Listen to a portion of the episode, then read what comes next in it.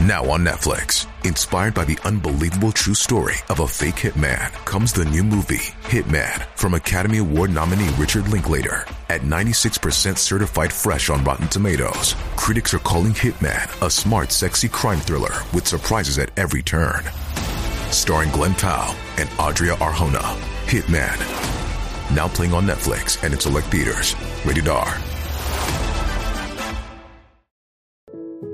佛教对一切万物的解释就是缘起生，同样流眼泪、打哈欠等也是缘起法。这里有佛菩萨名号、心咒的加持力、威德力，有您当下持咒持名的力量，还有您往昔与佛菩萨结缘以及种种造下的业力等等。在这些因缘聚合时，自然就会出现种种不合的显现，业力不同，用功不同，所以各个人的表现也就不同。以下则对打哈欠、流泪做出的解释。念佛时流泪，很多师兄在学佛的过程中会遇到这样的现象。我跪下来拜佛的时候，有时会忍不住想要流泪，很多师兄都不解，来问这是怎么回事？是不是业障太深了，还是做错了事情，触怒了佛陀呢？忍不住流泪，要不要控制呢？念佛诵经时流泪，其实不是坏现象，反而是好事。这是佛菩萨在提醒你。这在很多修行好几年的居士中很普遍，很正常。有的人放生也会流泪，有的人念咒也会流泪，有的人看到佛像慈悲的面容时也会流泪。这恰是佛法的不可思议。就像常年漂泊在外、久经风霜、饱受委屈的孩子，突然遇到了亲人，过往的酸楚如洪水般涌上心头，在这一刻竟然有了依靠，顿时感动得无以加复。这是佛法带给我们深深的感动。这是好现象，说明你对佛菩萨的慈悲加持有感应了，你的善根和内心深处的菩萨心被触动了。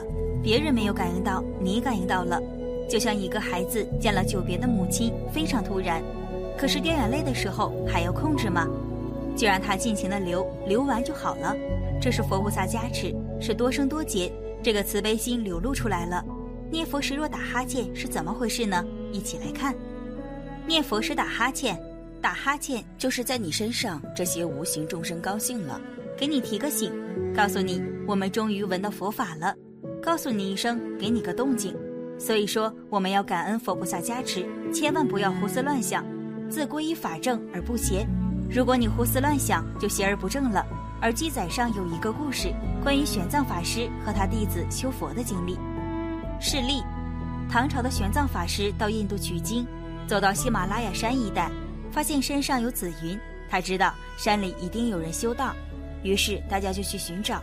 突然有人发现了个洞，他们就在那里试着挖挖看。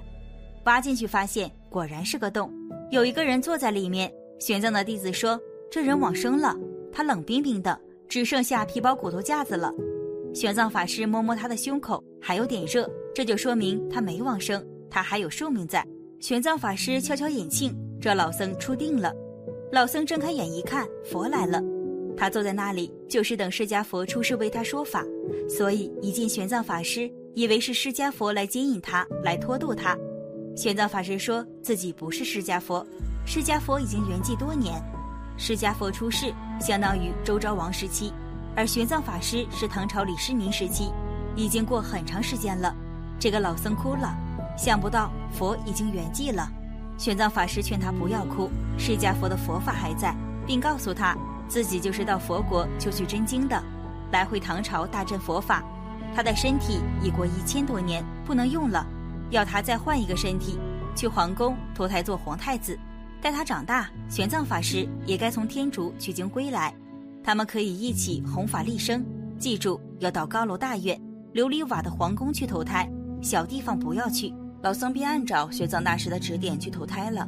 十九年后，玄奘大师从天竺取经归来，他不忘前约，到皇帝那里去寻找转世的老僧。这时的皇帝是唐太宗，他很惊讶，对玄奘说：“没有十九岁的皇太子。”后来一查，原来老僧投胎投错了地方，投到了当朝大臣尉迟恭的家中。于是传召下去，将那个青年传来，令其随玄奘出家。其实老僧因投胎隔世之谜。前世的事情哪里还记得呢？他已经习惯了纸醉金迷的生活，坚决不同意出家。皇帝大怒，不出家后果严重。那青年没办法，只好同意了。但提出条件必须随行三个马车，一辆载金银元宝，一辆载酒，一辆载美女。这东西拉了三大车，人们嘲讽他为三车和尚。玄奘大师心中有数，点头默许了。当时车队行至设坛剃度的寺庙，一声洪亮的钟声传来，蓦然惊醒了老僧中沉睡的记忆。他毕竟刻苦修行，多生多世，佛心未泯，晨钟暮鼓的灵性一触即发。他幡然醒悟，三车都不要了，当即翻身落马，痛苦流泪忏悔，从此潜心重归佛门，发奋修行，成为玄奘大师的座下大弟子，法号窥基，后来终成一代高僧，成为法相宗第二代传人。而有人出现听经念佛流眼泪，这个现象过去生中是学佛的，而且学得很不错。是因为前世修持功夫还差了一点没去得了，这一生很幸运又遇到了，才会这么感动。有的人去寺庙拜佛会流泪，有的人听人诵经持咒会流泪，有的人听佛歌会流泪。宗萨仁波切说，他抚摸袈裟就会流泪。通常这些流泪是触动了记忆，也许是前世旧缘，也许是累世尘缘。有的时候我们诵经念佛，甚至会有汗毛直竖的现象出现。遇到这种情况不要害怕。这样也是触动善根了。黄念祖老居士说过，他写《无量寿经》注释时，不但会痛哭流涕、汗毛直竖的情形也很多次。真正用功次数多寡，个人不同，会有这种情形会遇到的。我们读经文，突然之间明白了，明白的时候就会汗毛直竖，或者感动的流泪。这种情形是你前世曾修佛道，你过去生中曾经是个修佛人，曾经修学过这个念佛法门，有善根的人。过去生中修学的这个善根，这个种子会被触动，这个种子被触动了，就会起现行起作用。对于净土法门，能信能愿，肯念佛往生。佛陀说，念佛的声音能触动我们的善根。我们今生遇到佛法，的确是稀有难逢。只要我们肯认真努力学习，在这一生就能有所成就，就能永脱轮回。虽然我们都不记得前世旧事了，但今生为人。前世或某一世一定有过修行，只是这累世所有的记忆都封存在每个人的第八识中。因此，当我们一佛念佛时，会情不自禁的流泪满面，这也是一种好的感应。只要听到有人提到释迦牟尼佛，就会汗毛直立、泪水出眶。这样的感受其实是积聚了累积的缘分而产生的。当你一个人坐在房间，以文成恭敬之心祈祷三宝时，你会感受到佛陀超越时空的爱。感受到生命并不孤单，感受到有家可回，所有的情感也许只是以眼泪作为表证，但这泪水恰恰是人性中至真至纯的一部分，它意味着你的生命有望向更高的层次进发。我们今生念佛，这声声佛号念的是自信，是为了念出自己的清净心，把自心的执着烦恼连根拔出，心清净了，就会照出当初的佛心，今生传承下去，继续精进。直至修成佛，读诵经文时，对所念诵的经文要字字清楚明白，不打妄想。若有杂念妄想，就赶紧将心收回，保持专注。如此诵经，不但可以启发智慧心，也可以培养定力。关于打哈欠、流泪，则是消业障的典型特征。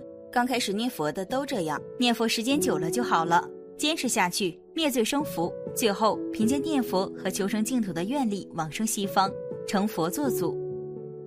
本期视频就到这里，感谢您的观看，愿您六世吉祥，法喜充满。